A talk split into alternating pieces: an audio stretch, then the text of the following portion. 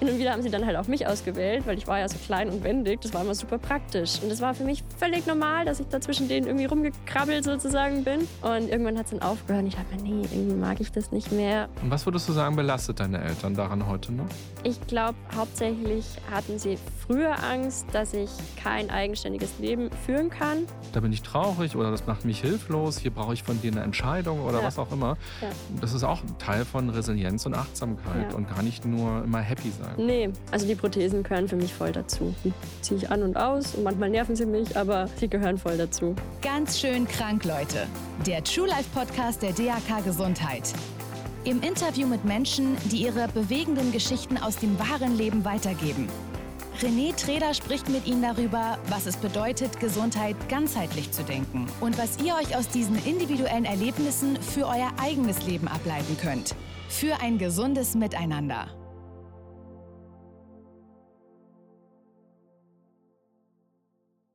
Hi und herzlich willkommen im Podcast Ganz schön krank, Leute. Kennst du das? Du hast vergessen, dein Handy regelmäßig aufzuladen und zack, irgendwann ist der Akku leer und nichts geht mehr. Mein heutiger Gast muss regelmäßig daran denken, ihre Beine aufzuladen. Denn sie ist ohne Beine auf die Welt gekommen und hat Prothesen. Sie sagt, dass ich keine Beine habe, das gehört ganz einfach zu mir, aber das definiert mich nicht. Ich fühle mich normal.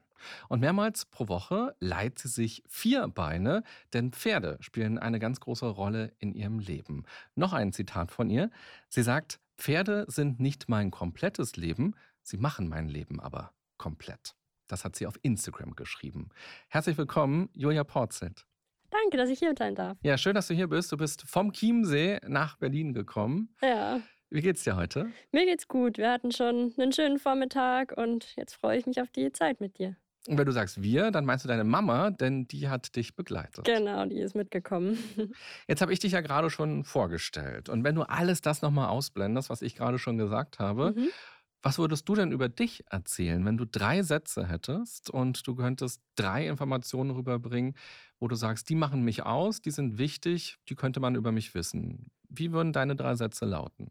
Hm, das ist jetzt schwierig. ja, also ich bin Julia, wie schon angekündigt sozusagen. Ich wohne ähm, in Prien am Chiemsee. Ich habe einen Hund und zwei Pferde. Und ja, mein Leben ist immer ziemlich turbulent zurzeit. Aha, spannend. Das heißt, du hast was Entscheidendes weggelassen, was ich so in den Mittelpunkt gerückt habe. Ja, stimmt. Mhm. Ja, ganz bewusst vermutlich, oder? Ja, ja. Oder vielleicht auch unbewusst, weil ich es jetzt vorher schon gehört habe. ja, aber es ist für mich tatsächlich nicht so wichtig. Ja. Mhm. Ja, ich hatte nämlich auch überlegt, als ich ähm, mich gefragt habe, wie werde ich die Julia vorstellen für die Zuschauerinnen und Zuschauer und Hörer und Hörerinnen, habe ich nämlich auch gedacht, eigentlich habe ich mehrere Anmoderationen im Kopf und einige wären auch komplett ohne dieses Beinthema mhm. möglich gewesen. Du bist Pferdeexpertin im Grunde genommen. Du reitest ganz viel. Reiten ist ein großes Thema für dich. Mhm. Ähm, du möchtest gerne den Menschen Mut geben und möchtest die zu mehr Selbstwirksamkeit ja. animieren. Also es gibt viele Dinge, die man über dich erzählen könnte. Ja.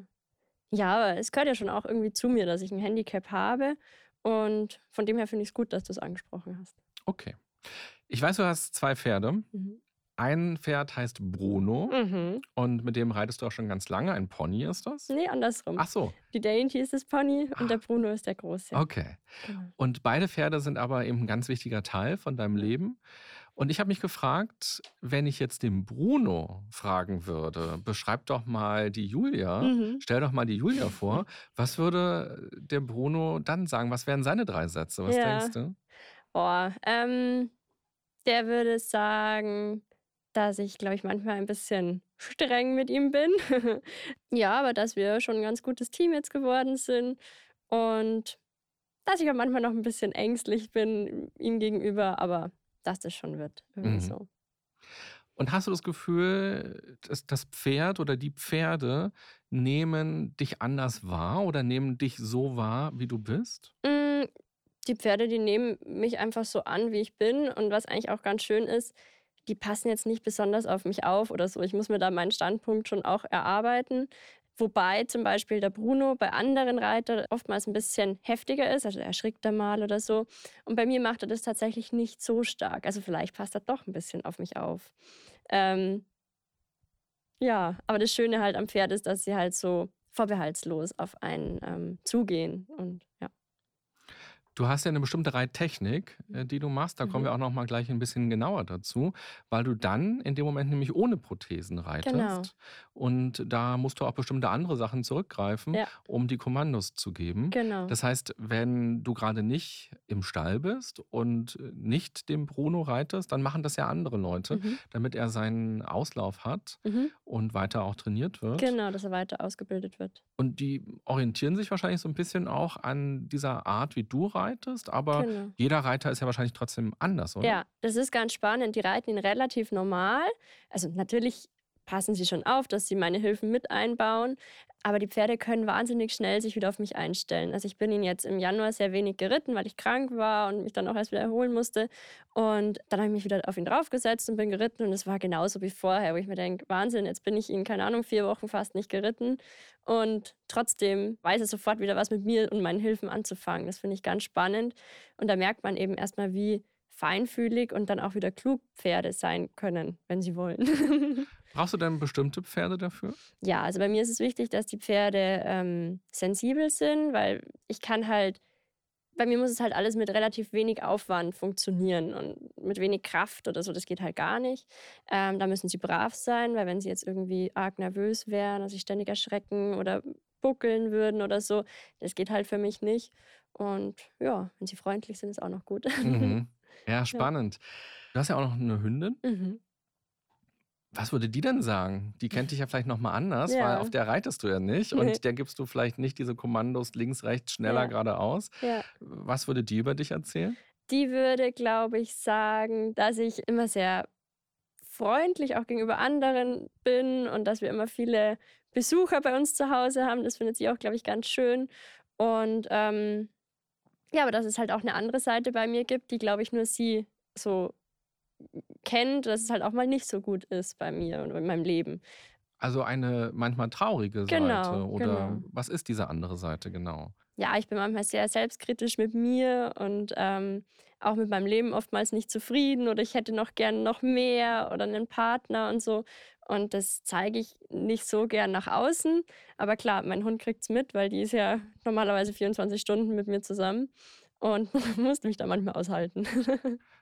Wie bist du dann in so einer Situation? Meistens sehr traurig, also dann auch irgendwie ein bisschen, ähm, ja, traurig einfach. Oder vielleicht mal auch mal wütend. Das kriegt jetzt sie nicht so ab, klar, ist ja auch nicht fair, aber Weil wenn man durch deinen Instagram-Account scrollt, so ist es ja wie bei den meisten Menschen, ja. wenn man durch Instagram guckt, dann sieht man viele schöne Fotos, Mhm. viele positive, lebensbejahende Sätze. Ja. Ich hatte mir so aufgeschrieben, mehr als 1200 ähm, Mhm. Ja, Vibes sind da, weil so viele Postings ähm, hast du inzwischen da schon gemacht. Ja. Und auch sehr viel Humor habe ich in deinen Postings gesehen. Das fand ich alles schön, Optimismus und ähm, man sieht auch so ein bisschen, du lässt uns in dein Leben gucken, auch viele Kindheitsfotos Mhm. sind da, die man sehen kann. Aber es fehlen tatsächlich Fotos von dieser traurigen Julia Ja. oder von der, die wütend auch Ja. mal ist oder mit irgendwas unzufrieden Ja. ist. Ja, also ich finde es total wichtig, dass man das eigentlich schon kommuniziert nach außen, dass es, ich glaube, bei jedem Menschen diese Seite auch gibt. Aber es fällt mir tatsächlich relativ schwer, das so richtig zu zeigen. In manchen Texten schreibe ich so ein bisschen, aber tatsächlich ein Bild oder so, wo man sieht, mir geht es gerade nicht gut, gibt es nicht. Mhm. Jetzt das Jahr hat schon so ein paar erste Wochen quasi schon Mhm. hinter sich. Was wäre denn ein Foto, was nicht auf Instagram gelandet ist, was aber vielleicht diese andere Julia hätte zeigen können? Was hätten, was könnten wir auf einem Foto dann sehen? Mm, ja, vielleicht auch mal eine Julia, die weint. Und Mhm. das sehen tatsächlich die wenigsten bei mir. Mhm. Ja. Deine Hündin sieht es. Ja. Jetzt hast du gesagt, du hast Dinge, mit denen bist du unzufrieden. Mhm. Du hast angesprochen die Partnerschaft, die dir Mhm. fehlt. Was sind andere Dinge, wo du sagst, da bin ich unzufrieden? Mm, Ich bin tatsächlich ungern allein. Also das greift alles ein bisschen ineinander. Und klar, wenn viel los ist und so, dann fällt das auch nicht so auf. Und dann ist man auch abends einfach mal froh, wenn man einfach nur ins Bett gehen kann. Aber oft denke ich mir so, boah, was macht man heute noch? Oder ich würde gerne noch raus und so. Und das sind so Punkte, da bin ich dann oftmals ein bisschen traurig oder denke mir, boah, jetzt wäre schon noch cool, wenn man jetzt noch was machen könnte. Oder auch manchmal, wenn es im Sport nicht so läuft, wie ich mir das vorstelle. Also klar in der Reiterei ist es immer auch ein Auf und Ab. Aber ich wäre halt natürlich auch gern schon weiter und hätte ein bisschen, ja, mehr auch Selbstvertrauen in, beim Reiten selber.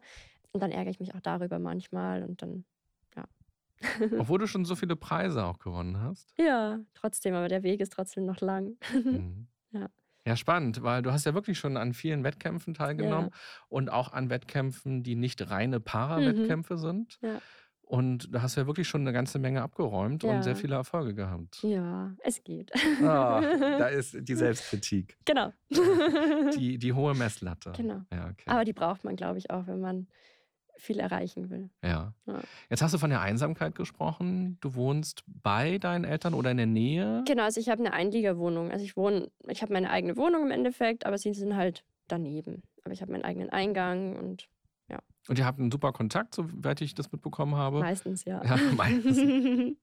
Und äh, seht euch auch regelmäßig und ja. da kriegst du auch Unterstützung bei einigen Dingen.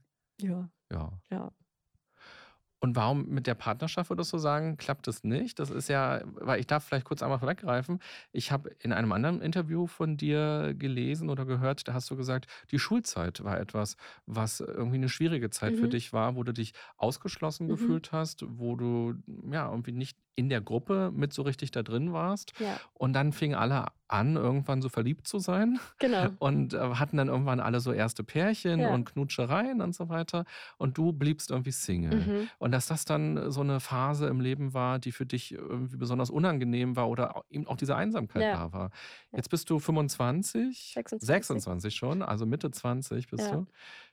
Wie ist es in der Zwischenzeit gewesen? Was ist passiert? Also tatsächlich im letzten Jahr habe ich vermehrt angefangen, Männer zu treffen oder auch ähm, über Datingportale mit Leuten zu schreiben und so. Das habe ich vorher eigentlich auch fast nicht gemacht.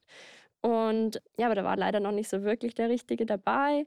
Und ja, ich bin halt insgesamt auch relativ schüchtern. Also ich bin jetzt nicht diejenige, die auf jemanden zugeht und sagt, hey, du gefällst mir oder weiß ich nicht.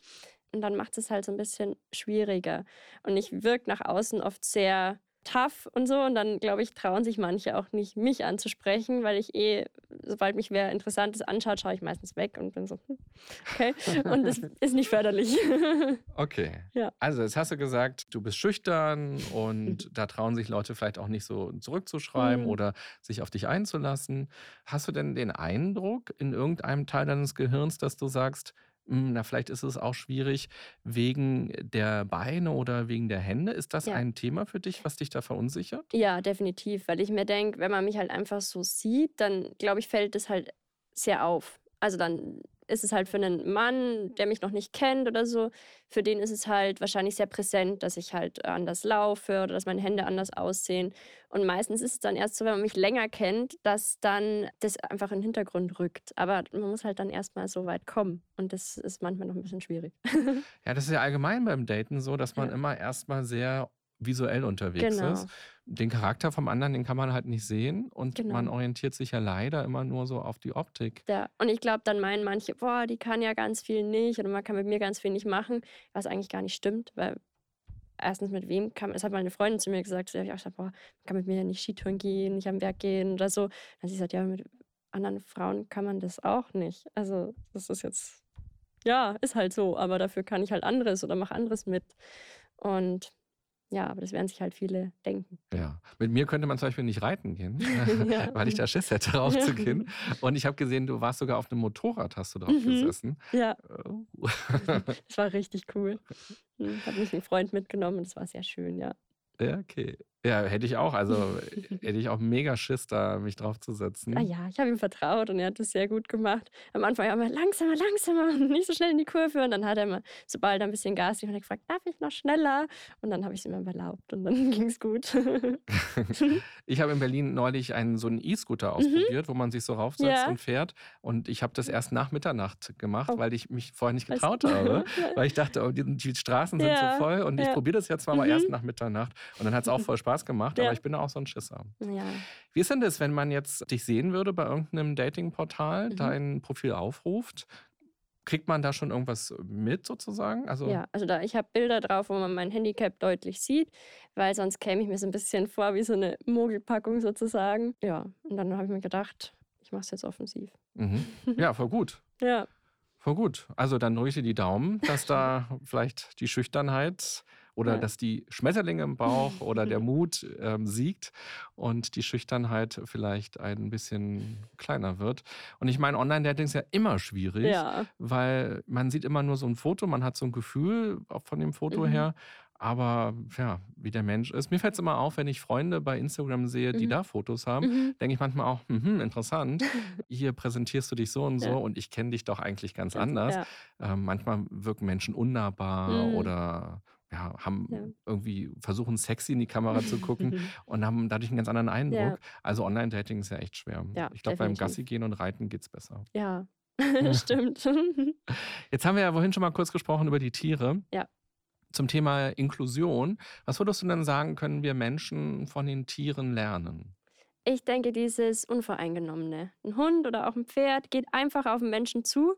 Vielleicht, okay, ein Hund ist ein bisschen sensibler, der hat auch manchmal Angst vor irgendwelchen Leuten, die irgendwas Komisches ausstrahlen oder auch manchmal irgendwie anders aussehen. Das sind auch Hunde manchmal ein bisschen so. Aber das Pferd, mit dem ich auch Therapie gebe, der ist sehr, ja, der nimmt halt jeden so, wie er ist und geht dann auf die zu und ja, und das könnten Menschen, glaube ich, auch tun oder wäre cool, wenn sie es tun würden. Ähm, Was glaubst du, warum tun Menschen das nicht? weil die viel zu viel drüber nachdenken. Also das kenne ich ja auch von mir selbst, wo ich mir denke, oh, störe ich den jetzt? Oder wenn ich jetzt einen, jemanden sehe, der blind ist oder so, mit seinem Blindenstock läuft, dann laufe ich erstmal einen Bogen drumrum. Wo ich mir denke, das ist eigentlich blöd, weil vielleicht brauche ich das ja gar nicht. Oder vielleicht hat er mich ja auch gesehen oder weiß ich nicht. Und ähm, mich fragen ganz oft Leute, oder jetzt nicht mehr so viel, weil jetzt mit Corona gibt man sich nicht mehr die Hand, aber mir geben oft die Leute ganz, ganz vorsichtig die Hand und drücken dann auch ja nicht zu oder so, wo ich mir denke, ist ja gar kein Problem. Oder fragen oder so. Und ich finde Machen einfach viel schöner. Es ist ja alles total nett gemeint und es ist ja auch schön, aber es ist ein bisschen schwierig dann. Oder es ist von mir immer viel Verantwortung, dass ich sage, das ist okay und man kann mich behandeln wie jeden anderen. Und das ist dann schwierig. Aber es ist, ja, gehört wahrscheinlich dazu. Wenn du sagst, wir denken zu viel, Mhm. also wir machen dann uns Gedanken, ob wir was kaputt machen Genau. oder ob wir die Personen verletzen, Ja. dürfen wir dort hingucken. Genau. Ja. Aber das ist eigentlich auch blöd, wenn ich, also ich kann entweder sagen, oh, ich weiß gar nicht, ob ich hingucken darf, Ja. sonst fühlt sich die Person diskriminiert.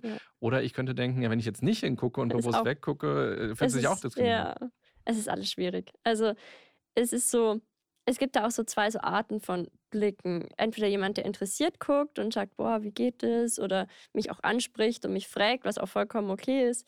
Und dann gibt es halt Leute, die einfach nur blöd schauen, die so ganz, ich weiß nicht, ob du die Blicke kennst, so ganz, ja, wie nennt man das denn?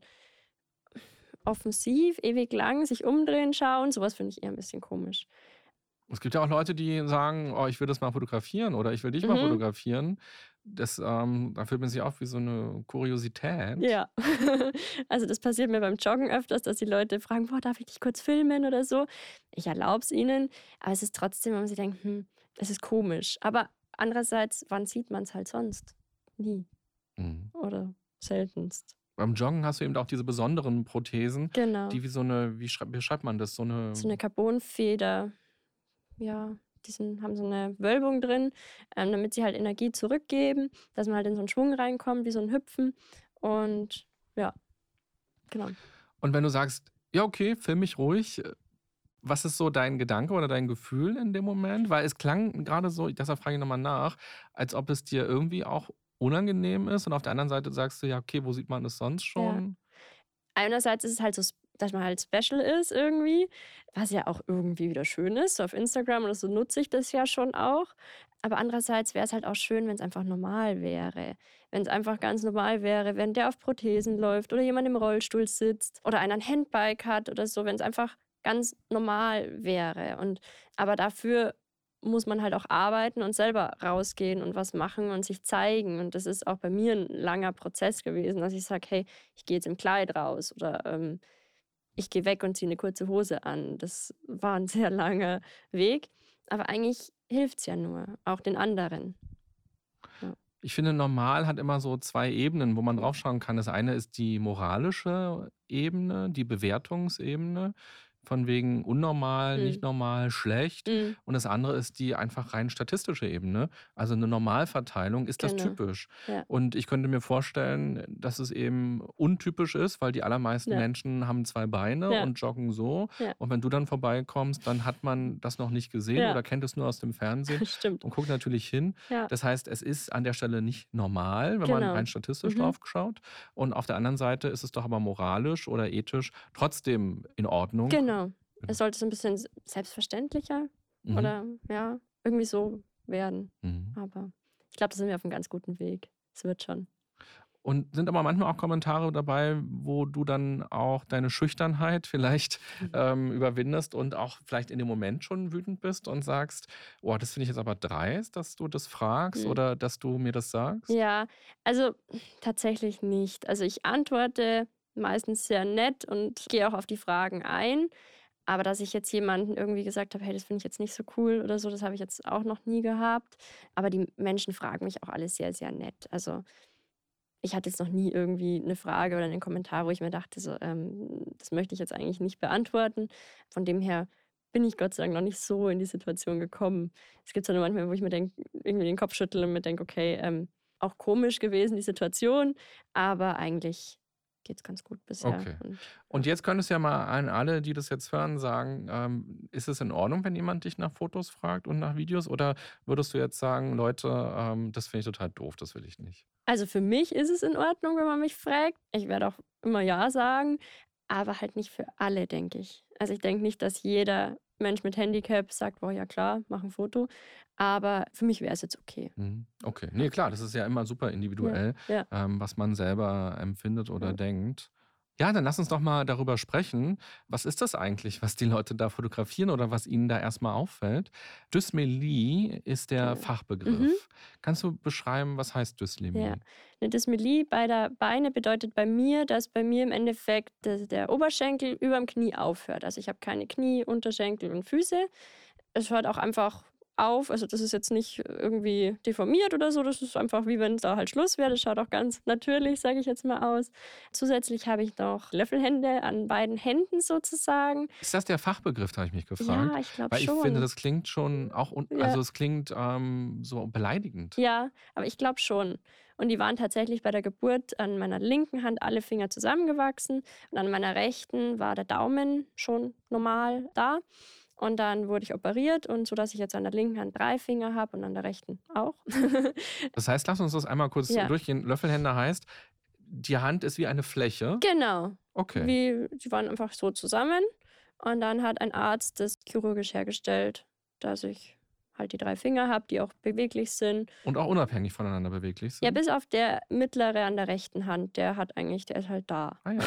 Und auch Fingernägel sind Ja, dran. Das Ja. heißt, es war tatsächlich als Finger angelegt, Ja. aber eben als eine Einheit. genau, die waren Okay. zusammen. Und wie alt warst du, als das operiert wurde? Da war ich unter einem Jahr. Okay, also Ja. das hast du nicht mitbekommen. Nee. Mhm.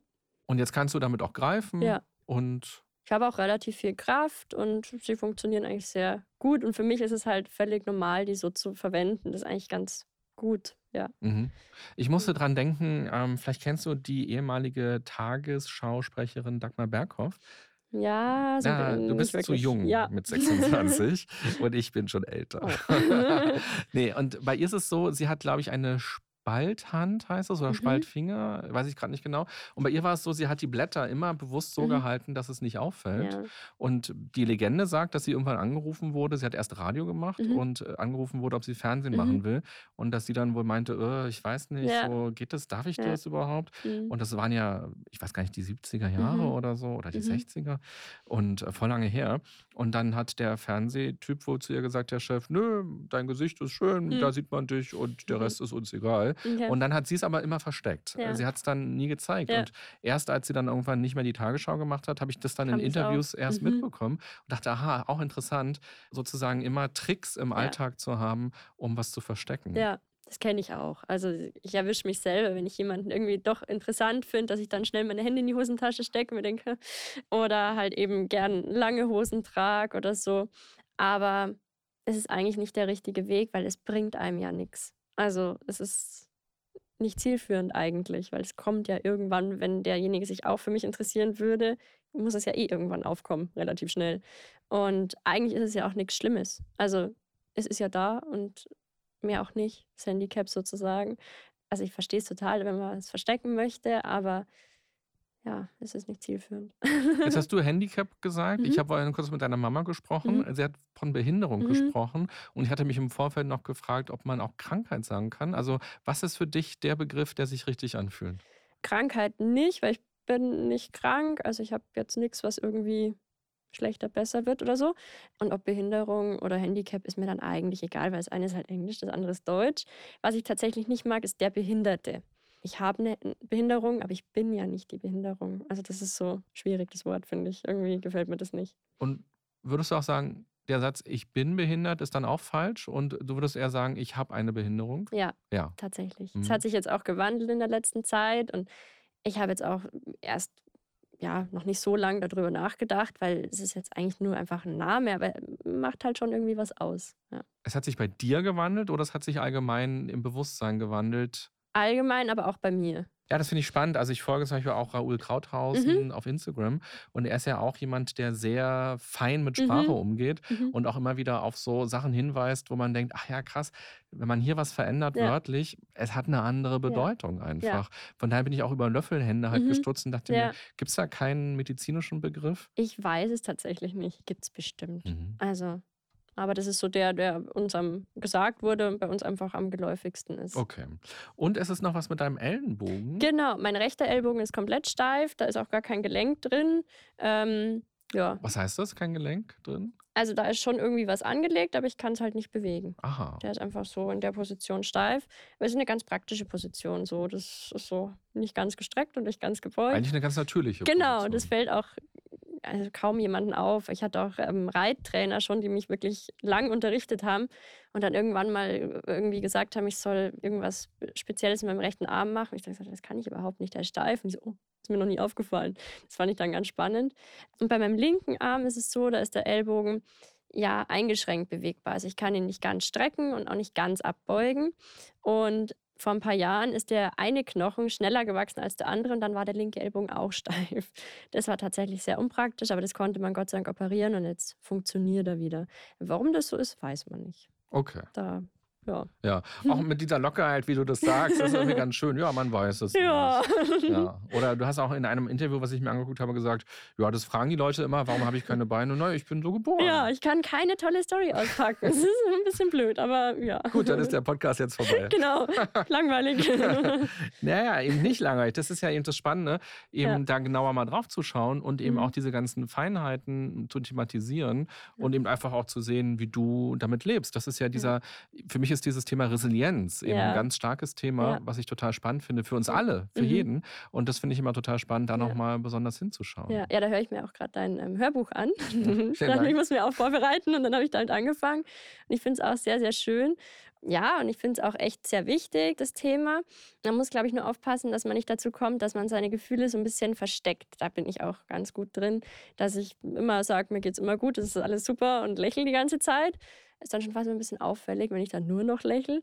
Und das habe ich tatsächlich auch im letzten Jahr gelernt, dass man so ein bisschen Gefühle auch zulassen und zeigen darf und dass es einem dann auch mal hilft. Also wenn man sich traurig gibt, dass dann jemand herkommt und sagt, hey, was ist denn los? Oder ich habe gesehen, dir geht's nicht gut. Aber das ist auch ein großer Lernprozess, der aber irgendwie auch wieder zur Resilienz dazugehört, finde ich. Weil es ist auch schwierig. Total. Ich Mhm. finde auch, dass häufig dieser Good Vibes Only Ja. Gedanke, dieses Positive, Ja. auch in eine völlig falsche und Ja. am Ende ja auch krankhafte Ja. Richtung geht. Ja. Und ich bin auch gar kein Verfechter, wenn man Mhm. über Achtsamkeit spricht oder über Resilienz spricht, dass man sagt, ja, alles ist schön, alles ist gut und ähm, ich fühle mich gut und meine negativen Gedanken kommen weg. Ganz und gar nicht. Also Nee. jede Emotion ist ja ganz wichtig, weil sie haben ja eine Funktion. Genau. Die Wut will uns auf was hinweisen, die Traurigkeit will uns auf was hinweisen und Energien stecken ja immer drin in den Emotionen und wir können was mit denen anstellen. Genau. Und wenn wir einfach nur sagen, ich bin wütend, aber ich darf nicht wütend sein, ich muss immer glücklich sein, dann, ja, dann nutzen wir diese Energie nicht, die Ja. drin ist und können Ja. nichts damit gestalten. Ja, oder man fühlt sich dann auch schlecht, dass man das hat, also dass man jetzt wü- wütend ist oder traurig ist und man sich denkt, boah, jetzt alle anderen sind gut drauf und ich nicht. Und das stimmt halt nicht. Alle anderen sind auch nicht gut drauf, sondern denen geht es auch mal nicht gut oder sind auch mal wütend. Ja. Ja, also das ist, glaube ich, auch so eine Fehlleitung dieser Gesellschaft, dass man Ja. immer, immer gut drauf sein muss. Ja. Ich glaube eher, es ist wichtiger, in Kontakt zu sein Ja. mit dem, was da gerade in uns ist. Ja, und halt auch echt zu sein. Also das ist halt am, ja, schwierig für einen selber, glaube ich. Aber es ist für die anderen auch gut und schön, wenn man mit einem umgeht und der andere ist jetzt nicht wie eine Puppe oder funktioniert wie so ein Schauspieler, sondern ist einfach so, wie er halt gerade ist. Total. Das passt auch gut zu dem Hashtag gesundes Miteinander. Ja.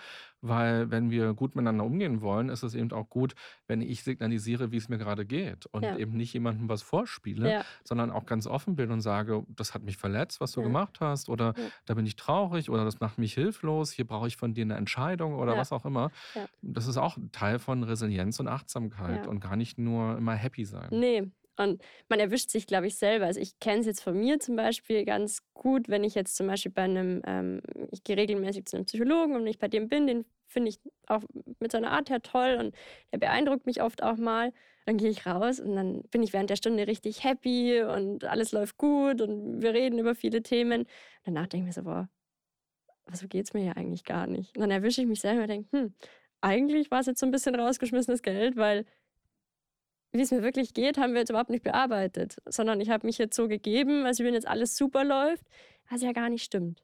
Und aber es wäre so wichtig. Und ähm, ich habe mir tatsächlich immer ein paar Personen nicht rausgesucht, aber ich schaue immer, dass ich das einfach bei ein paar Menschen übe, dass ich sage, okay, das ist eine sehr enge Freundin von mir, die wird mir jetzt auch nicht ankreiden, wenn ich jetzt heute mal sage, boah, mir geht's nicht gut oder ihr wirklich erzähle, was geht gerade in mir vor. Und meistens äh, kriegt man dann halt auch was zurück oder ähm, ja, die Freundschaft wird dann noch enger. Und das ist eigentlich sehr wichtig, ja. Mhm. Ja, schöne Erkenntnis, weil ich glaube auch, wir dürfen uns den Menschen zumuten Ja, genau. mit dem, wie wir Ja. so sind und Ja. auch dem Therapeuten darfst du dich ja Ja. so zumuten. Das ist gar nicht so leicht. Ja. Ja. Aber das ist dann ja ein schöner Lernweg, den man dann Mhm. gehen kann. Ja. Jetzt hast du ja gesagt, okay, hier gibt es keine spannende Story zu holen. Äh, ich bin einfach so geboren. Ja. Ab wann wurde es dir denn selber klar, dass du keine Beine hast oder dass du anders bist als die Ja. anderen? Im Kindergarten definitiv nicht. Da fand ich, also da war alles ganz normal und da bin ich auch, da ich, hast du selber normal gesagt. stimmt. Ist spannend. Ich erwische mich da selber auch oft dabei. Aber es ist ja auch, normal ist auch für mich, wenn man jetzt, na, es ist eigentlich nicht. Okay, es ist schwierig. Sag deinen Gedanken, was hattest du gerade für eine Ähm, Idee? ich habe gerade überlegt zu sagen, dass es für mich auch normal ist, wenn man mit zwei Beinen oder ganz ohne Handicap ist. Aber so wie ich bin, ist es für mich auch normal. Ich glaube, für mich ist es normal, dass die anderen anders sind. Ist das Ah, irgendwie ja. verständlich? Ja. das ist schwierig.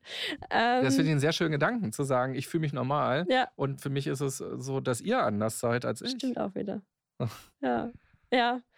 Ja, genau. Und dann in der Grundschule, ich glaube so dritte, vierte Klasse, ist es dann so gekommen, dass ich mir denke, okay, irgendwie ist es seltsam, irgendwie ist es anders. Die eine Sportlehrerin wollte dann auch irgendwie nicht, dass ich beim Sportunterricht mitmache, weil ich das eh nicht alles so kann, wie sie das machen. Und davor habe ich halt einfach meine Prothesen ausgezogen und habe da einfach mitgemacht. Also wir hatten immer so ein Spiel, ähm, ich weiß nicht, Bienenkönigin oder so hieß es. Da musste man immer einen aus dem Team, also da wurde die Klasse getrennt und man musste immer einen auswählen, den die ganze Klasse beschützt hat, damit der Gegner den irgendwie nicht abwirft oder so. Und hin und wieder haben sie dann halt auch mich ausgewählt, weil ich war ja so klein und wendig. Das war immer super praktisch. Und das war für mich völlig normal, dass ich da zwischen denen irgendwie rumgekrabbelt sozusagen bin. Und irgendwann hat es dann aufgehört. Und ich dachte mir, nee, irgendwie mag ich das nicht mehr. Und ich bin dann auch nicht mehr so gern zum Baden gegangen und so. Also ich denke mal so dritte, vierte Klasse. Und dann ab der fünften war es mir dann sehr bewusst, dass ich anders bin. Und Relativ spät habe Mhm. ich den Eindruck, wenn du das erzählst, ja. weil Kinder bewerten ja, glaube ich, erstmal nicht so sehr viel, wenn sie Ja. noch sehr klein sind, sondern dann spielt man miteinander, Mhm. aber man kriegt ja vielleicht schon mit, dass man vielleicht langsamer ist oder den Ball nicht so fangen Ja. kann oder so. Das wusste ich schon auch, aber es war irgendwie, also klar war mir bewusst, dass meine Hände anders aussehen als die, aber es war mir egal. Es war mir so völlig egal. Und auch wenn jemand gefragt hat, hey, deine Hände sehen aber komisch aus, und ich war auch, ich habe das dann immer gesagt, ja, schau es dir an. Oder wenn eine Freundin gefragt hat, boah, darf ich da mal gucken? Und ich sagte, ja klar. Also das war für mich nie ein Thema, aber irgendwann wurde es mir dann peinlich. Also das war dann, ich glaube wahrscheinlich, wenn man in die Pubertät kommt, wahrscheinlich, oder? Ja. Wenn man dann anders damit umgeht. Und was glaubst du, diese Egalhaltung aus der Kindheit, was war die Basis dafür? Also wie ging das, dass es dir egal war? Hm. Ich glaube, dass der Umgang mit den anderen Kindern, weil es denen auch so egal war. Die haben mich so genommen und es war okay. Also das war so völlig, ja, bei meiner Mama war es damals tatsächlich noch nicht so egal, von ihr kam es jetzt nicht. Die hatte länger noch ein großes Thema damit, aber die anderen Kinder halt überhaupt nicht. Und ja, dann habe ich das so angenommen. Mhm. Das spricht ja eigentlich auch wieder sehr dafür, was wir vorhin besprochen haben Mhm. zum Thema Inklusion und Ja, Pferde, ja, dass die Menschen halt es dir dann ja auch leichter machen, ja, eine Egalhaltung genau. einzunehmen, wenn sie Ja. selber da eine gewisse Lockerheit haben. Ja, genau. Und ein Kind ist so, oh, entweder sie helfen oder sie helfen halt nicht. Aber es war nie was Besonderes. Und ja, das ist schon Mhm. ganz cool gewesen. Wann hattest du dann deine erste Prothese? Mit sieben, acht Monaten, als ich angefangen habe, mich auf meine Stümpfe, ich mag das Wort nicht, auf meine Oberschenkel einfach zu stellen, weil ich kann die auch entbelasten. Und dann haben wir angefangen, zum Orthopädietechniker zu gehen und da die erste Prothese machen zu lassen. Wie groß war die dann ungefähr? Ich habe sie dabei. Okay, zeig doch mal. Ja. Hier, ziemlich klein. Das war sie. Und das ist noch recht hart. Die jetzigen sind hier oben viel weicher. Darf ich sie anfassen? Na klar. Lass sie dir gerne nehmen. Okay, also ein, ein Unter, wie sagt man, ein Unterschenkel Genau. mit Fuß. Genau, und der Oberschenkel muss halt oben Ach so. rein. Genau. Genau. Also hier oben in diese Öffnung. Genau, da hat man, bin ich halt reingeschlüpft Ja. und dann hatte ich sie an. Und du hast, glaub, du bezeichnest das als Anziehen auch, Mhm. die Prothesen Mhm. anziehen, sagt man. Mhm. Und die ist, finde ich, relativ schwer, ehrlich Ja. gesagt. Ja, Prothesen sind leider immer sehr schwer, weil da halt viel Technik und viel Material auch ist. Und die sind halt immer relativ schwer. Aber man ist dann irgendwann gut trainiert. Und wie funktioniert das Laufen dann? Also es funktioniert allein darüber, dass die Kraft vom Oberschenkel diese schwere Prothese bewegt. genau, genau. Aha. Oberschenkel und Hüfte, Becken und man muss halt dann durch, also anheben und dann durchschwingen und wieder auftreten. Ja. Und hier ist ja kein Strom drin. Ich habe Nee. ja gerade in der Anmoderation gesagt, dass Ja. du ähm, aktuell Prothesen hast, Ja. Die dir helfen beim Laufen. Genau, also die, Wie funktioniert das? Ja. die haben verschiedene Modis sozusagen, einfach beim normalen Gehen. Die merken, wenn ich abrolle, dann löst das Knie aus, schwingt durch und ist dann wieder steif oder hat einen Widerstand, wenn ich wieder auftrete. Dann kann die zum Beispiel mich auch unterstützen beim Treppengehen. Also Treppe hoch nicht, aber Treppe runter kann ich alternierend gehen, also ein Bein nach dem anderen einfach gehen sozusagen. Oder sie können mich auch langsam einsinken lassen. Also zum Beispiel, wenn man bergab geht, kann ich das dann so ganz langsam und kontrolliert einsinken lassen, sodass ich nicht schneller werde bergab. Ja, und da gibt es halt noch so ein paar Funktionen, die die haben. Und das ist sehr gut im Alltag. Und das erkennen die selber. Mhm. Die muss dann nicht sagen, Modus bergab. Nein, also ich muss es nur also besonders ansteuern. Also ich muss mit dem Oberschenkel eine andere kleine Bewegung. Das ist alles ganz klein machen, dass es weiß, was ich von ihr will. Aha. Ja. Das heißt, man muss es auch erst lernen, damit Ja. richtig zu gehen. Ja, genau. Ich hatte ganz lang, da ist jetzt noch gar kein Kniegelenk drin in der Prothese und dann hatte ich ganz lang mechanische. Das ist halt einfach wie ein Gelenk. Entweder ist es steif, dann geht es geht's auch nicht weg und wenn es aber in der Beugung ist, ist es halt frei. Und da darf man auf gar keinen Fall dann auftreten, wenn es frei ist, weil dann fällt man einfach hin. Und das war bei mir fest verankert, bis ich so 18 war, 18, 19, sage ich jetzt mal. Und dann haben wir angefangen, auf elektrische Kniegelenke umzustellen.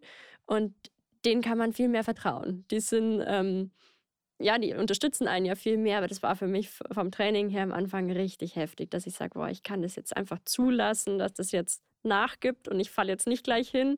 Es war tatsächlich ein langer Weg, aber jetzt funktioniert es echt schon ganz gut. Ja, man muss Vertrauen wahrscheinlich Ja. ganz neu finden. Ja. Und ich habe ein Video bei dir gesehen Mhm. bei Instagram. Also ich kann deine Instagram-Seite nur empfehlen. Ja, Äh, da sollte jeder einmal raufklicken. Unbedingt. Und die heißt einfach auch Julia Porzel. genau, Julia.porzelt, ja. Ja. Und zwar gehst du einen Berg runter Mhm. und links und rechts ist Schnee. Das heißt, es könnte ja ein bisschen glatt auch Ja. sein. Und du Ja. gehst doch aber einfach runter. Ja. ja, man muss halt immer den Boden schon genau angucken und man lernt auch auf verschiedene Sachen noch mehr aufzupassen. Aber es geht. Wir gucken uns gleich mal an, wie das mit dem Reiten funktioniert. Ähm, das wirst du gleich mal erzählen, Mhm. wie das dann funktioniert. Ja. Aber du hast gerade so im Nebensatz gesagt, meine Mama hatte am Anfang noch so ihre Probleme damit. Ja, Ich weiß, dass ähm, das auch für deine Eltern eine Überraschung Mhm. war, als du dann aus dem Bauch kamst, mhm. weil man es vorher gar nicht wusste. Mhm. Das finde ich ja auch ähm, erstaunlich, weil wenn du 26 bist, Ultraschall und sowas, gab es da ja alles schon. ja. Warum hat das niemand festgestellt? Ja, der Frauenarzt damals hat es einfach nicht erkannt. obwohl dann später auch Ärzte, die die ähm, Ultraschallbilder gesehen haben, gesagt, naja, eigentlich war es schon ein bisschen ersichtlich, dass irgendwie das nicht so sein kann. Aber er hat es einfach nicht gesehen oder nicht gesagt. Da sind wir uns auch nicht so sicher. Da gab es auch damals dann ein bisschen Streit deswegen und ich weiß nicht, ob es auf einen Prozess, das tatsächlich weiß ich gar nicht so genau. Es hat mich auch nie so richtig interessiert, weil es ist dann schon immer wieder schwierig, darüber so zu sprechen und es belastet auch meine Eltern bestimmt immer noch. Aber ja, der hat es auf jeden Fall nicht gesehen und es war dann eine Überraschung. Mhm. Und was würdest du sagen, belastet deine Eltern daran heute noch? Ich glaube, hauptsächlich hatten sie früher Angst, dass ich kein eigenständiges Leben führen kann. Aber das habe ich ihnen ja jetzt gezeigt, dass es funktioniert. Aber trotzdem ist es halt immer noch so ein bisschen, ähm, dass ich halt nicht alles kann. Oder wenn ich irgendwo hinten nach bin, tut es ihnen, glaube ich, schon immer noch weh. Aber hilft halt nichts. Na, ich hatte eher sogar gedacht, wenn deine Mutter das schon gewusst hätte in der Schwangerschaft, Ja. dass sie dann vielleicht ähm, sich viele Gedanken und Mhm. Sorgen gemacht hätte in der Stimmt. Schwangerschaft und dass das ja auch Ja. nochmal ein Stress ist. Ja. Und vielleicht, ich kenne jetzt wirklich die Geschichte ja gar nicht von dem Arzt, ob er es gesehen hat oder ob Mhm. nicht. Ähm, aber wenn man eben eh nichts ändern Ja. kann, Ja. dass man dann eben einfach die Schwangerschaft gesund irgendwie noch Stimmt. rumbringt Ja. und dann in dem Moment, wo es dann eben Realität ist, sich dann damit auseinandersetzt. Aber das ist nur so eine psychologische Ebene, die ich stimmt. interessant finde. Irgendwann kommt der Schockmoment, entweder früher oder später. Bei mir war er halt dann ein bisschen später, aber sie haben das eh alles super gemacht, glaube ich, damals. Ja.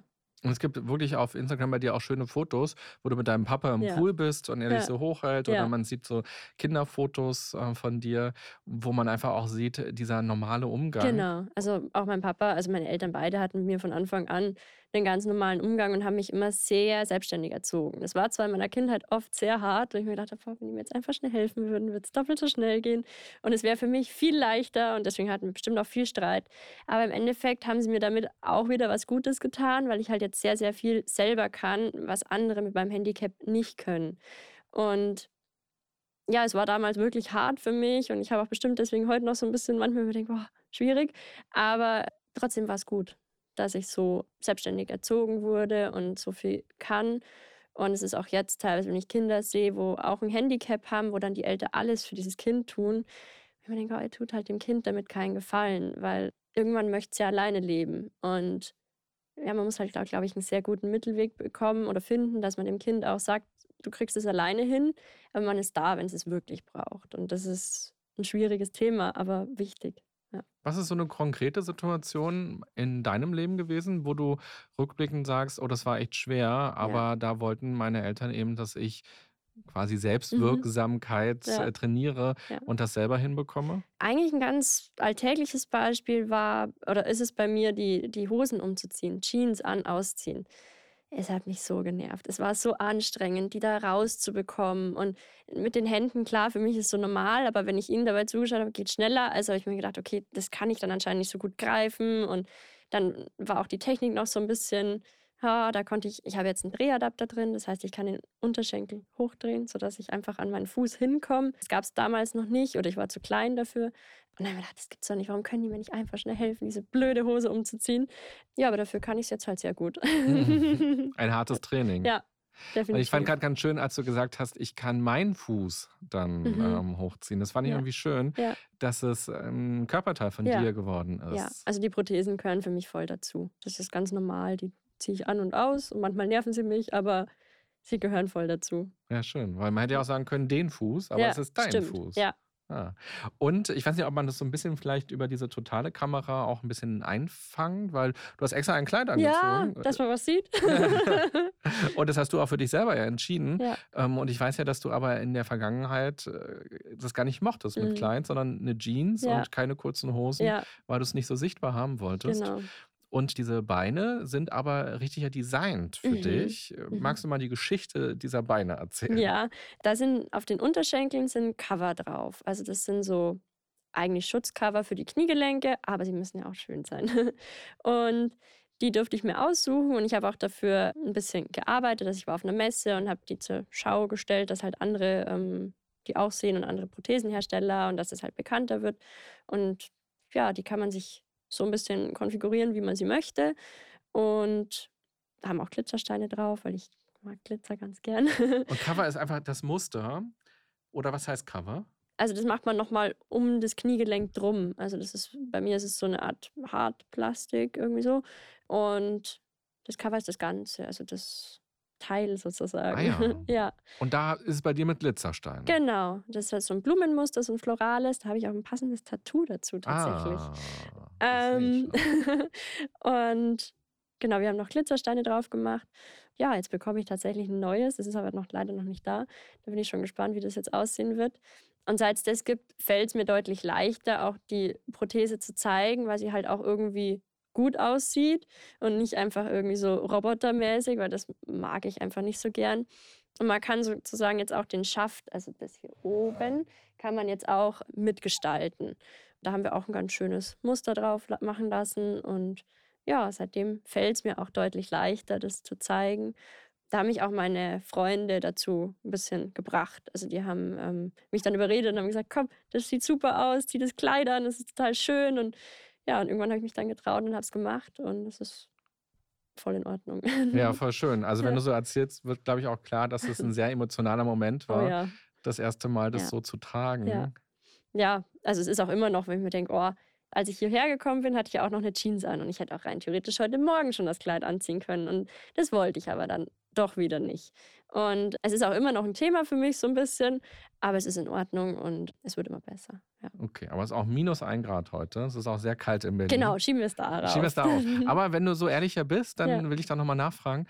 Das heißt, bei dir am Chiemsee gehst du mit Kleid.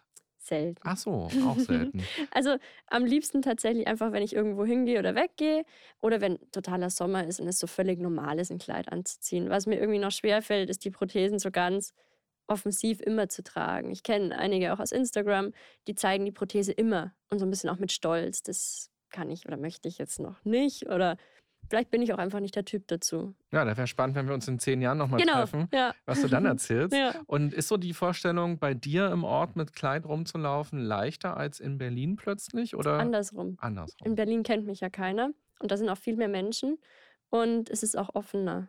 Also die sind entspannter, finde ich jetzt so. Bei uns ist halt alles ein bisschen ländlich und Dorf und so. Aber was mir tatsächlich am schwersten fällt, ist ohne Prothesen rauszugehen. Das tue ich eigentlich nie.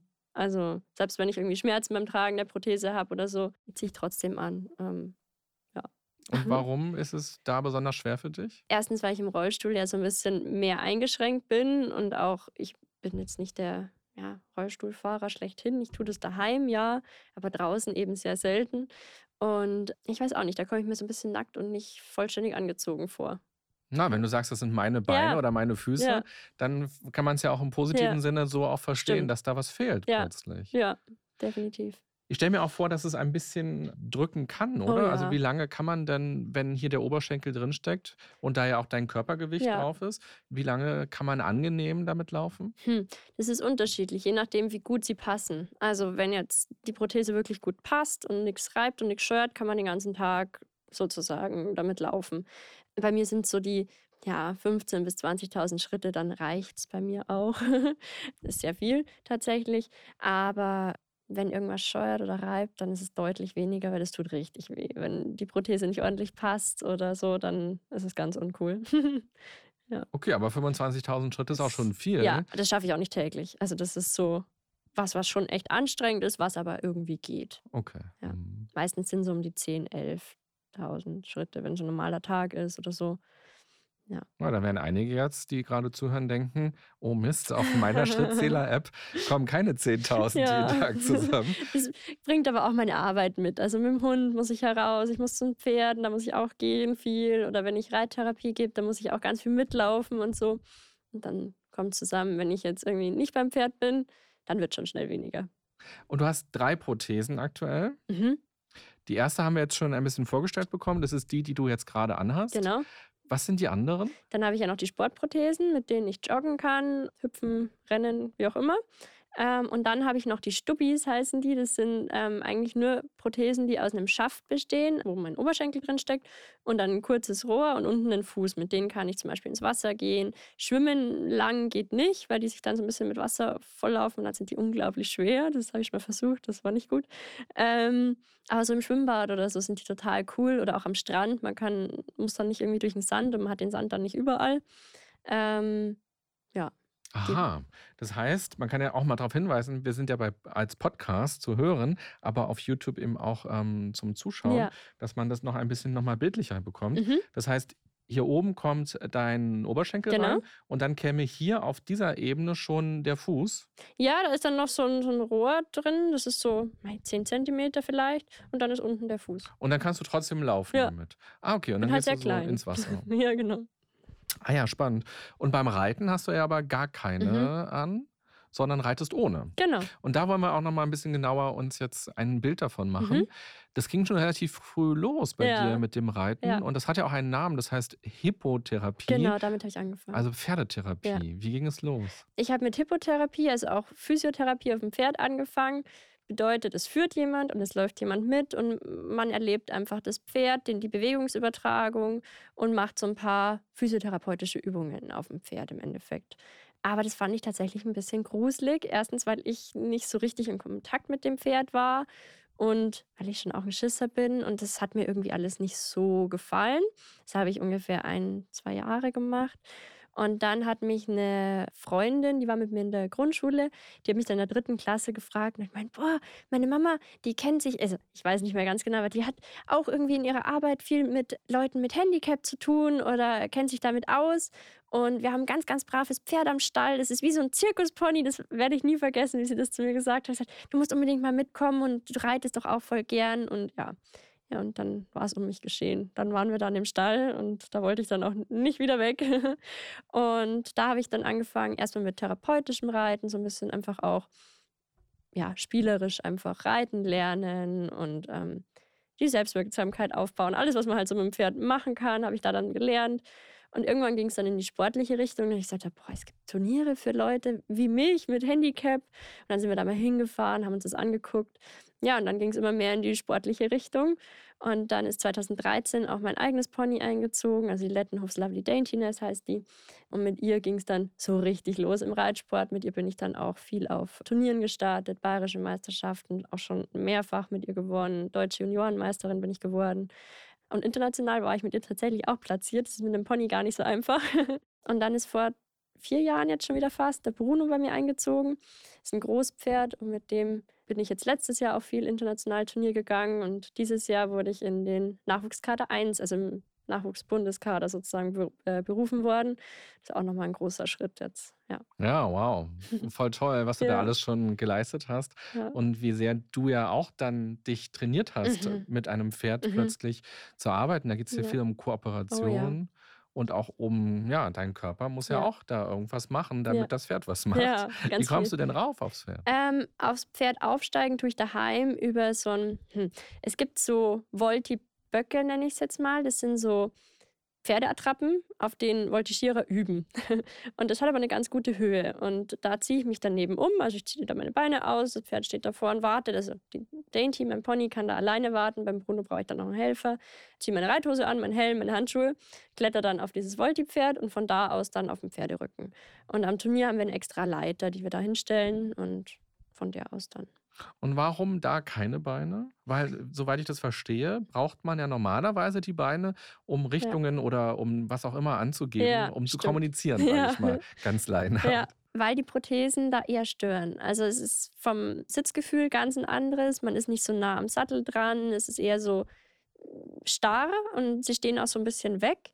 Man könnte sich das bestimmt antrainieren. Aber ja, bisher war es noch nicht so meins und es ist auch schwieriger, aufs Pferd raufzukommen. Und also für mich ist es eher was Störendes und es beeinflusst so ein bisschen tatsächlich die Kommunikation bei mir zwischen Pferd und mir. Mir taugt so besser, aber man kann es auch auf jeden Fall mit Prothese mal probieren. Ja. Was ist dann deine besondere Art zu kommunizieren mit dem Pferd? Ich mache relativ viel mit Stimme, also ich schnalz relativ viel, dass das Pferd vorwärts geht. Auch mit dem Sitz. Also meine Pferde müssen sehr feinfühlig am Sitz sein. Die müssen merken, boah, ja, spanne ich jetzt gerade meinen Bauch, meinen Oberschenkel, was merkt ein Pferd alles? Echt? Wenn du deinen Mhm. Bauch Ja, anspannst? weil dann kippt sich ein bisschen das Becken nach hinten ab. Und, Und was bedeutet das für das Pferd? Zum Beispiel eine Parade zum Schritt oder so. Da mache ich kurz die Beine, die Oberschenkel zu und es wird dann langsamer. Dann mache ich so, ja, eine Bewegung und dann ähm, mache ich sie auch wieder auf und dann ist es schon langsamer in der Regel. ja. Und dann habe ich noch zwei Gärten, die ersetzen halt so ein bisschen meine Schenkelhilfe. Also die können dem Pferd auch sagen, ähm, es können es außen begrenzen. Wenn ich es leicht touchiere, dann weiß zum Beispiel mein Pony, dass es nicht einfach in die Richtung weiterlaufen soll. Das spielt dann alles ganz eng zusammen.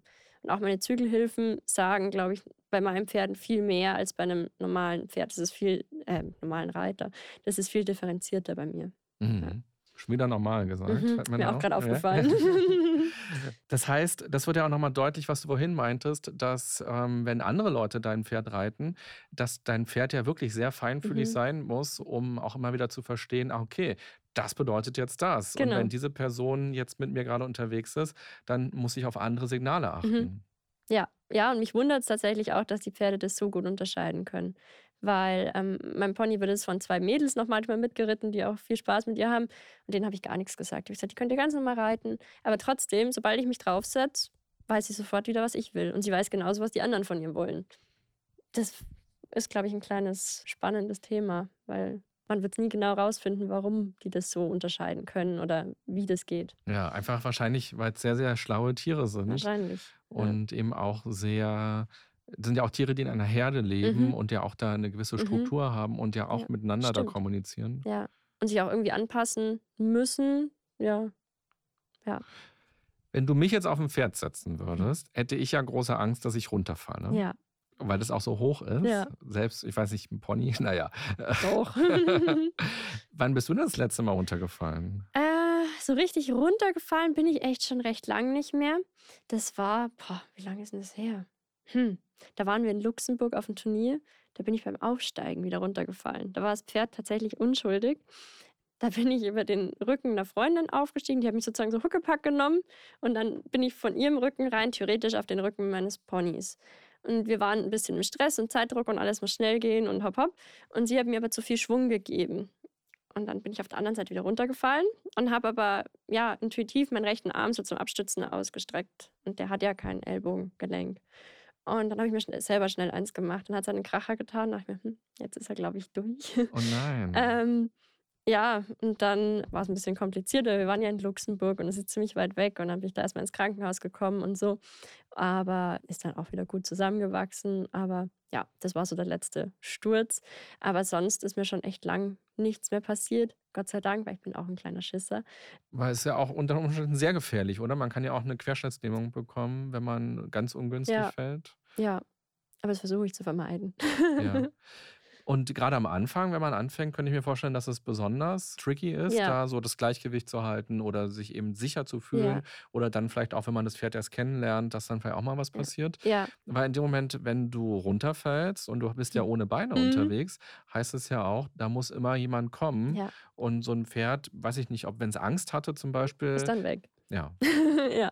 Ja, ich habe immer mein Handy dabei, auch an mir, also in meiner Jackentasche oder meiner Hosentasche, weil wenn ich halt runterfalle, dass ich jemanden anrufen kann. Weil das wäre ja ganz schlimm. Oder auch wenn ich tatsächlich alleine mal ausreiten gehen sollte, also raus in die Natur reite, auch immer das Handy da und ich sage auch meistens Bescheid, ich gehe jetzt da und dahin, dass die wissen, wenn das Pony allein heimkommen sollte, wo sie mich finden. Aber es ist Gott sei Dank noch nie passiert, dass ich draußen runtergefallen bin. Und bisher sind auch alle weiteren Stürze sehr glimpflich ausgegangen. Okay. Jetzt gibt es ja so viele ähm, Startups, die mhm. verrückte Sachen erfinden. Würdest du aus deinen Erfahrungen heraus, aus dem, wie du mit den Prothesen lebst, sagt, da gibt es einfach etwas, was noch erfunden werden muss, ja. etwas, was könnte dein Leben noch leichter, noch angenehmer, besser machen?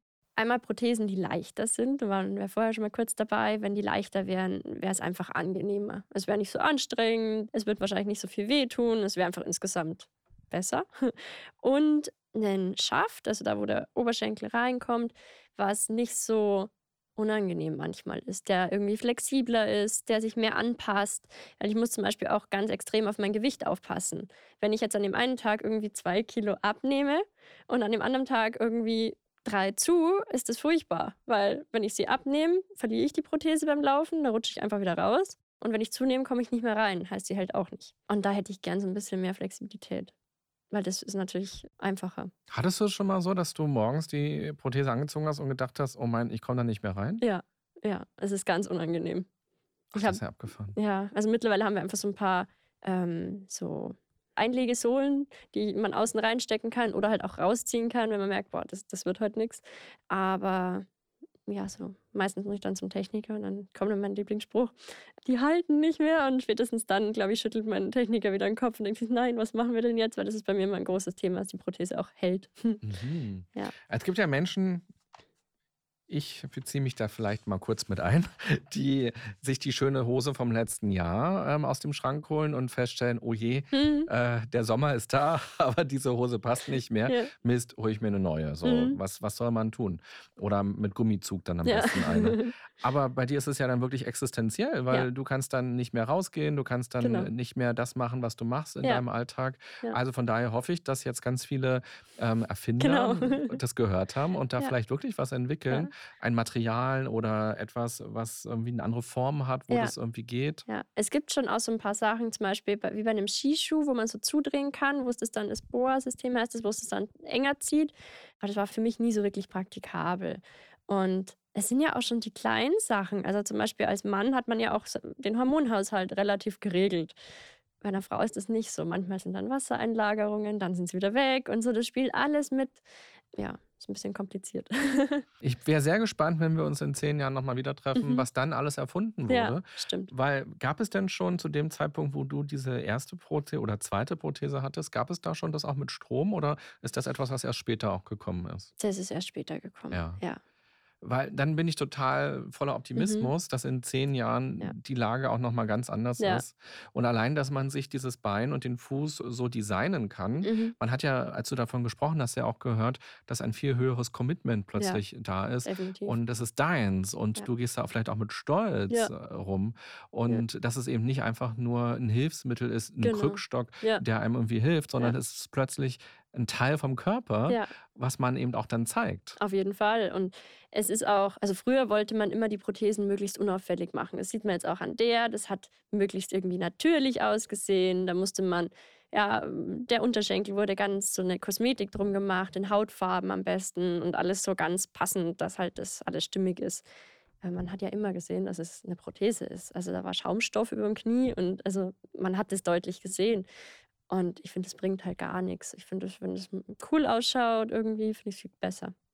Und man sieht es ja auch beim Laufen, dass das Ja. Laufen ja auch anders ist. Ja. Und mir ist gerade ein Satz von Harald Schmidt im Gedächtnis Mhm. ähm, aufgeploppt und er hat gesagt, was man nicht verstecken kann, muss man präsentieren. Genau. Ja. Und das hast du heute gemacht. Stimmt. Toll, dass du hier warst und uns von deinem Leben was gezeigt hast und vom Leben erzählt hast. Zwei letzte Fragen. Das eine ist, was würdest du sportlich gerne noch erreichen wollen? Mhm. Was würdest du gerne machen, Mhm. wenn wir uns wirklich in zehn Jahren wieder treffen? Mhm. Was würdest du bis dahin gerne haben? Ja. Und was ist die Botschaft an die Welt für dich? Also Mhm. was würdest du den Menschen, egal ob mit oder ohne Handicap, gerne mitgeben wollen? Mhm. Und ich würde ja vielleicht noch ergänzen, jeder hat ja ein Handicap. Ja. Einige sind sichtbar, andere sind nicht sichtbar. Ja. Also was willst du selber erreichen Mhm. und was wünschst du dir von der Welt? Ja, also ich würde gern sportlich auf jeden Fall, ja, in den nächsten zehn Jahren schon vielleicht bei den Paralympics teilnehmen im Reitsport. Das ist schon auch ein Ziel, worauf man hinarbeitet oder worauf ich jetzt hinarbeite. Und ich würde tatsächlich auch gerne mal einen kleinen ja, Marathon, aber so vielleicht so einen kleinen Lauf. Muss jetzt nicht so weit sein, aber da auf jeden Fall mal einen schaffen und auch durchhalten und mit einer Zeit, mit der ich dann zufrieden bin. Ich kann da jetzt keine nennen, aber ja, das wären so meine zwei relativ großen Ziele. Und der Welt mitgeben würde ich gern, dass man dran bleibt. Also, dass man einfach dran bleibt an dem, was man möchte. Dass es vielleicht anders aussieht, wenn man es macht oder dass es länger dauert, aber dass man trotzdem einfach dran bleibt und versucht und sich da anstrengt und ja, alles gibt. genau. Ja, also Mut machen ist dir Genau. was ganz Wichtiges. Ja. Von wem kriegst du denn Mut? Also wer macht dir Mut? Einerseits die Leute, die mich natürlich unterstützen, die mir helfen, Freunde oder auch mein Trainer, der sagt, na klar, kannst du das, bleib dran. Oder auch mein Psychologe, der sagt, ja klar, schaffst du das. Und dann auch wieder die Leute, die sagen, boah, kann ich mir gar nicht vorstellen, dass es funktioniert. Oder, oh Gott, das ist viel zu gefährlich, das Laufen mit den Sportprothesen. Und ich mir denke, Quatsch, das kann ich schon. Also, das probiere ich dann gerade. Genau. Ganz schlimm. ja, aber das ist ja auch mal ganz gut. Ja. Sehr schön. Ganz am Ende dieser Podcast-Reihe gibt es immer drei Halbsätze für Mhm. jeden Gast. Und du kannst ja mal schauen, was dir ganz spontan einfällt. Ui, okay. Ein gesundes Miteinander bedeutet für mich, Ein normaler Umgang im Zwischenmenschlichen. Und der erste Schritt dorthin wäre, wenn man sich offen begegnet. Und dafür sollten wir jeden Tag mindestens einmal den anderen Menschen freundlich anlächeln. sehr schön, Julia. Vielen Dank, dass du hergekommen bist. Sehr, sehr gern. Und uns hast reinblicken lassen in dein Leben. Und ja, ich kann nur dein Instagram sehr empfehlen. Jeder soll da bitte schön einmal hingehen und Auch dich sehr am gern. besten abonnieren und einfach mitkriegen, was du so Schönes machst. Ich wünsche dir alles Gute für deine ganzen sportlichen Ziele, die du hast. Viel Freude und auch Leichtigkeit beim Flirten. Dankeschön. Ich freue mich, dass ich hier sein durfte. Danke. Liebe Podcast-Hörerinnen, lieber Podcast-Hörer, du kannst ja mal überlegen, was für dich in dieser Folge ganz besonders spannend war. Wir haben ja gerade am Ende auch nochmal über das Thema Handicap gesprochen und gesagt, dass eigentlich ja jeder von uns ein Handicap hat. Einige Handicaps sind sichtbar und andere sind vielleicht eher unsichtbar. Und dass es immer darum geht, auf der einen Seite das eigene Handicap anzunehmen und es eben nicht zu verstecken und mit dem eigenen Handicap zu leben und auf der anderen Seite vielleicht auch die Grenzen zu verschieben. Die Grenzen, die man erstmal selber wahrnimmt oder eben auch die Grenzen, die andere wahrnehmen und einem spiegeln. Und dass man dann sagt, nö, das sind nicht meine Grenzen. Jetzt haben wir so für Berlin gesprochen, dann kann ich auch Berlinern einmal hier am Ende. Also, ich freue mich, wenn du auch beim nächsten Mal wieder zuhörst oder bei YouTube vorbeischaust. Schau dich da auch gerne mal um, was dort noch alles auf dich wartet. Alles Gute für dich. Das war ganz schön krank, Leute. Der Podcast der DAK Gesundheit mit René Treder. Danke fürs Zuhören und abonniert gerne unseren Podcast, um keinen der folgenden spannenden Gäste mit ihren inspirierenden Geschichten zu verpassen. Und nicht vergessen, für ein gesundes Miteinander.